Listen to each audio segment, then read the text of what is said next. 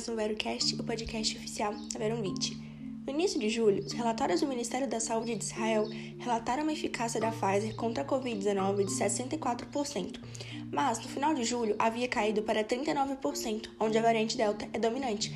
A expectativa do FDA, a Anvisa dos Estados Unidos, é de pelo menos 50% de eficácia para qualquer vacina. Mesmo assim, o FDA aprovou a Pfizer definitivamente no dia 23 desse mês, para pessoas com 16 anos ou mais. Por conta da baixa eficácia da Pfizer, Israel já está administrando a terceira dose da vacina. A partir de 20 de setembro de 2021, os Estados Unidos também planejam ter uma terceira dose da Pfizer para todos os adultos.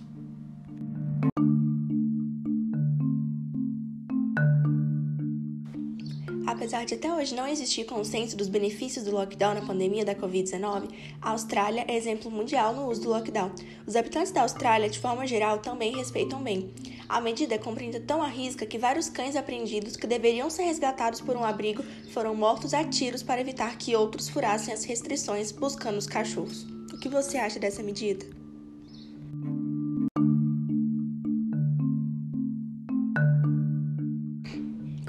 Praticamente todos os dias, algum jornalista ou político reserva um tempo para falar mal da proxalatumida ou dos respeitados pesquisadores envolvidos nos estudos dela. Enquanto isso, o mundo se beneficia da pesquisa desses cientistas. A Indonésia já fez parceria a fim de comercializar o fármaco para o tratamento da Covid-19. A parceria foi feita com a empresa dela e a Etana Biotechnologies da Indonésia. A CEO da Etana disse: Esperamos que a colaboração ajude os governos a dar um tratamento melhor para pacientes com Covid-19 na Indonésia. A proxalutamida demonstrou eficácia clínica e segurança impressionantes em ensaios clínicos de outros países para o tratamento da infecção por Covid-19. A proxalutamida foi 91% eficaz contra hospitalizações em homens, 86% contra hospitalizações em mulheres e reduziu em 77% a mortalidade para ambos os sexos, além de reduzir o dano pulmonar em cerca de 50%.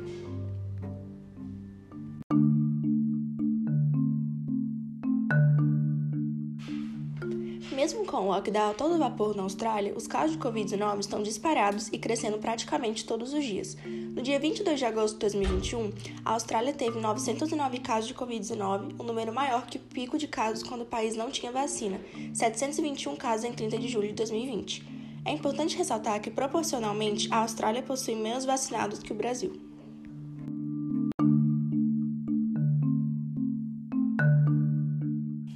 Foi feito um estudo para identificar tanto a imunidade humoral quanto a celular em pessoas vacinadas com a Coronavac ou recuperadas da Covid-19. Entre os vacinados, 95% apresentaram respostas de célula T ou anticorpos à Covid-19, em comparação com 99% dos indivíduos convalescentes. Essa resposta da imunidade natural foi observada mesmo após mais de 200 dias da Covid-19. Enquanto a resposta da vacina, já houve caimento da resposta imunitária após cerca de um mês de vacinação. Os títulos de anticorpos neutralizantes para o grupo de 55 anos ou mais foram seis vezes mais baixos entre os vacinados em comparação com os pacientes recuperados. Os dados do estudo ainda sugerem que vacinados com Coronavac com mais de 55 anos de idade podem se beneficiar de uma terceira dose com uma outra vacina para melhorar a resposta imunológica e garantir uma proteção maior. Ou seja, se você foi vacinado com a Coronavac e tem mais de 55 anos, cuidado! Diferente do que afirmaram alguns políticos e jornalistas, você pode não estar bem protegido.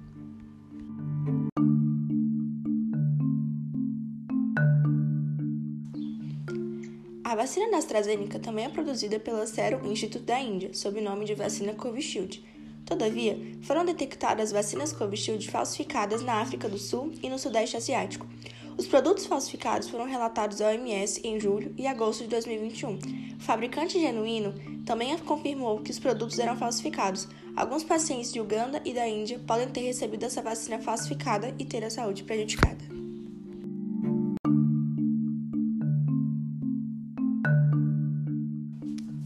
Últimos anos, a terapêutica baseada em peptídeos tem sido amplamente estudada e desenvolvida para tratar doenças infecciosas, incluindo infecções virais. Nesse estudo, foram avaliados peptídeos do veneno de uma cobra brasileira, a jararacuçu. Alguns peptídeos não tóxicos do veneno da jararacuçu foram eficazes na inibição do novo coronavírus em células de laboratório. Portanto, esses resultados sugerem que esses peptídeos são promissores para a descoberta e desenvolvimento de novos medicamentos contra a infecção do novo coronavírus. Nesse estudo, foi investigada a relação do perfil de citocinas e da vitamina D em pacientes graves com Covid-19 e comparado com pessoas que não tiveram a forma grave ou que nunca tiveram a doença. Os níveis de citocinas séricas no grupo com Covid-19 grave foram significativamente maiores do que no grupo de controle. A vitamina D sérica também foi significativamente baixa em pacientes com o grupo Covid-19 do que nos controles. O estudo mostrou, portanto, que os pacientes com Covid-19 estão associados a níveis séricos de vitamina D mais baixos e citocinas inflamatórias mais altas. Ou seja, esse estudo sugere o efeito anti-inflamatório da vitamina D em pacientes com Covid-19 e os efeitos protetores da vitamina.